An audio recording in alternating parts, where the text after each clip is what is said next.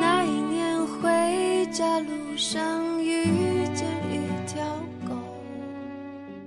单身的人总说，一个人挺好的，没有嫉妒，也没有失望。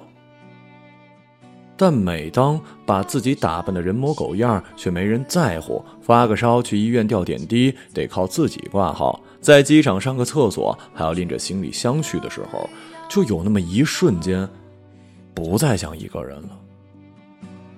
其实，所有理直气壮的单身背后，都藏了多少苦逼兮兮的人生啊！我决定离开这句。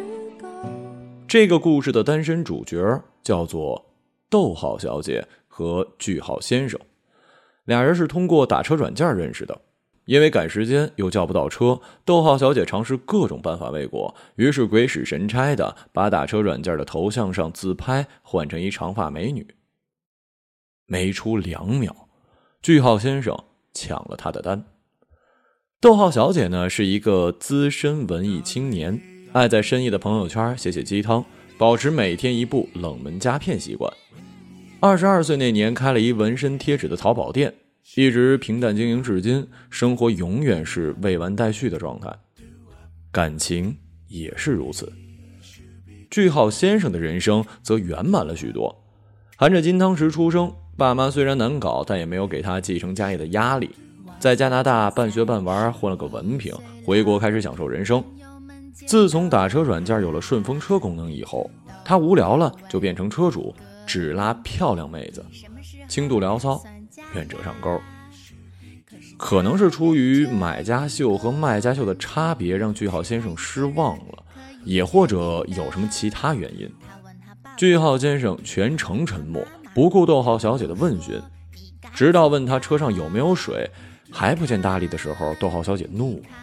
搬出为人处事、生存哲学的一番聒噪教育，句号先生只好回了他一句：“长得朴素吧，话还多，人生够不幸的了。对自己好点我看着都心疼了。”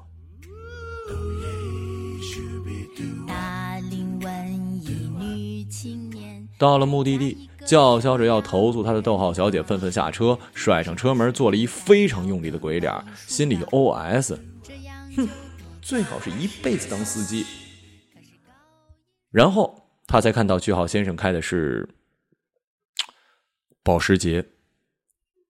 车刚开到三里屯，句号先生准备接单，后座突然响起了电话铃，是一部套着粉色大哥大形状保护套的 iPhone。心想是刚才那个女乘客的，还说给她送回去。结果一接通，就听到逗号小姐尖利的大叫：“你最好把手机还给我！我手机可是有定位系统的，我告诉你，今天韩小薇逮你去！”句号先生火不打一处来呀，看见旁边开过一辆垃圾车，直接摇下车窗，用力丢到了垃圾车的车厢里。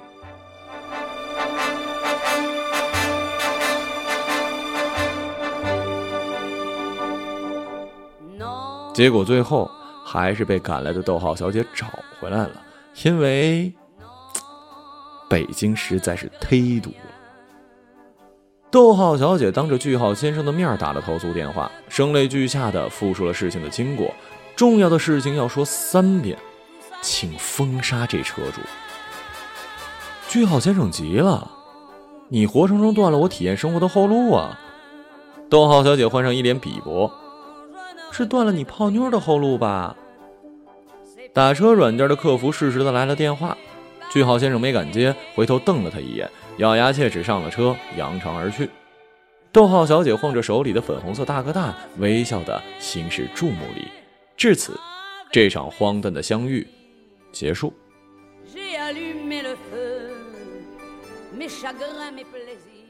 事情变得有意思起来呢，是在一周之后。逗号小姐的纹身店铺突然收到一条差评，理由写着：“卖家说防水纹身贴，我丢到浴缸里泡了一晚上就烂了，请问哪儿防水了？”气到肝颤的逗号小姐打电话过去，想要协商取消，但提示对方是空号。本想放弃了，结果第二天又收到一个差评。到第三个差评出现的时候，买家的电话终于打通了。那男的气焰很嚣张啊！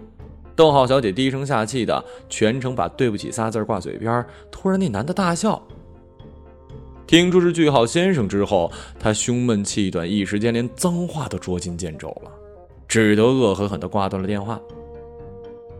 逗号小姐从未经历过差评带来的灾难，原本就是普通的小店。因三个莫名其妙的差评，几天内订单竟然缩水了一半。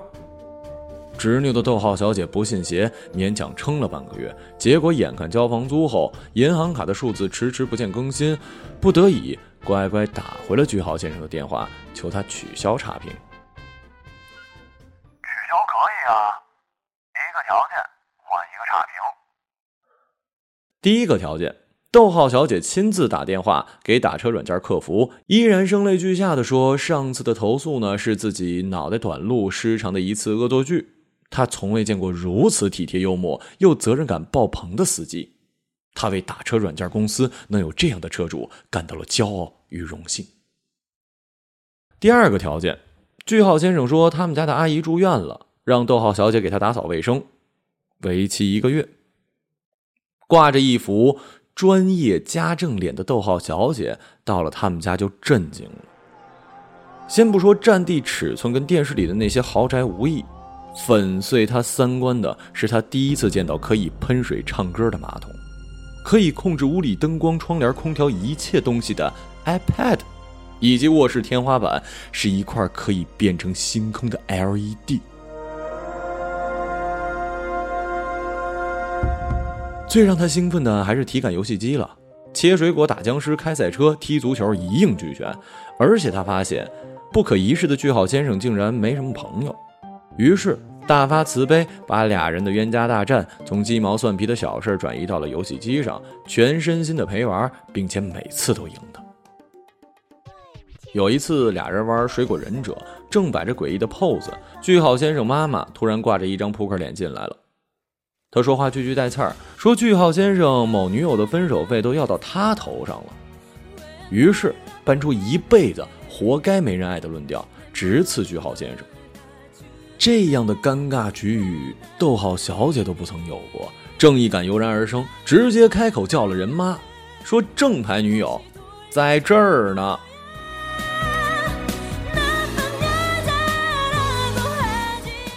撞见冰刃的逗号小姐没沉默，反倒让句号先生心松了一根弦。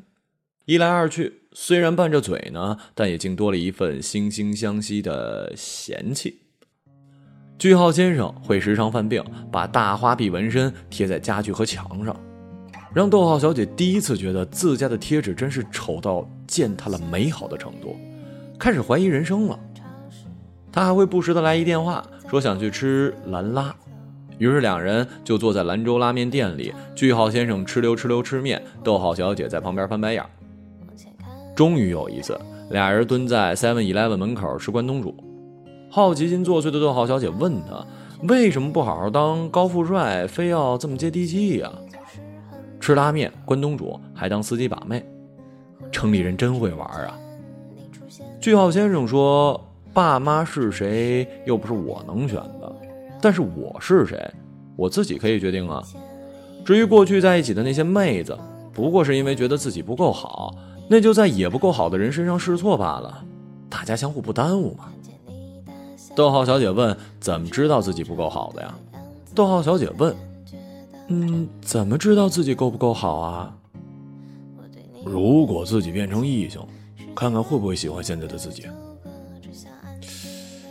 逗号小姐沉吟了半晌，那我挺喜欢我的，那你得离我远点说着，句号先生开始往嘴里塞关东煮。沉默片刻，逗号小姐又问：“第三个条件是什么呀？”嗯嗯，再等等。句号先生包着一嘴食物说。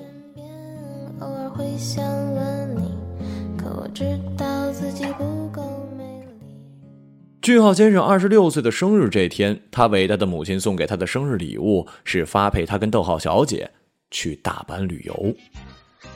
难得冰山妈妈有点融冰的迹象了，加之又是始作俑者，逗号小姐只得硬着头皮跟着去了。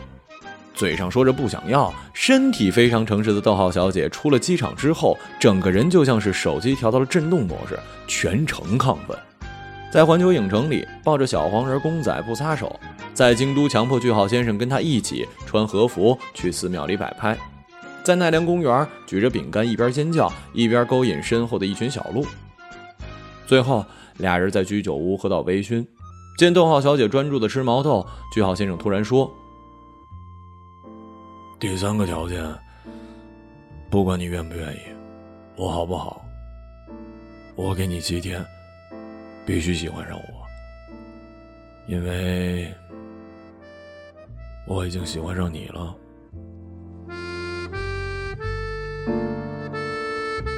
结果没出三天，逗号小姐就提前完成了任务。当那铁石心肠化作百转柔肠。当那既定标准望到九霄云外，当一厢情愿变成一生厮守，句号待在逗号身边，两个人在一起，就是一段情话。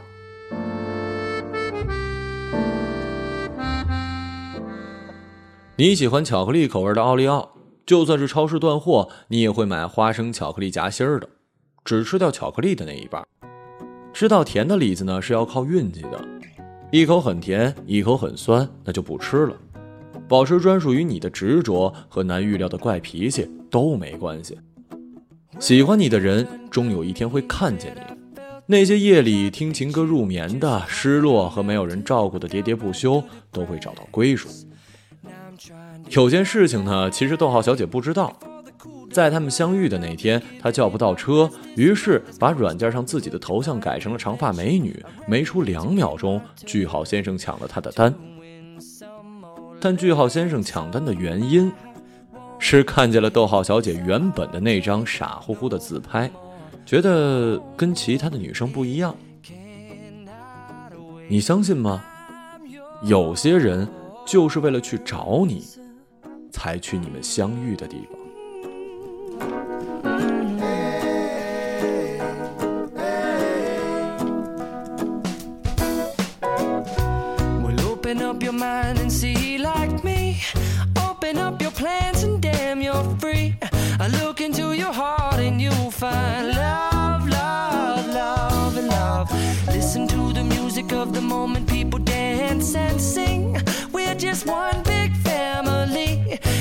I got forsaken right to be loved, love, love.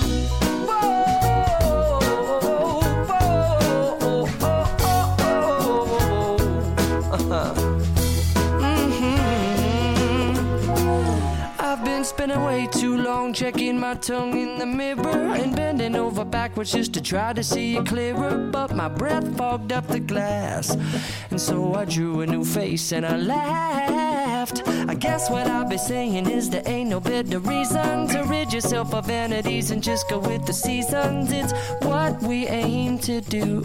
Our name is our virtue, but I won't hesitate no more, no more. It cannot wait. I'm yours. Open up your mind and see like me.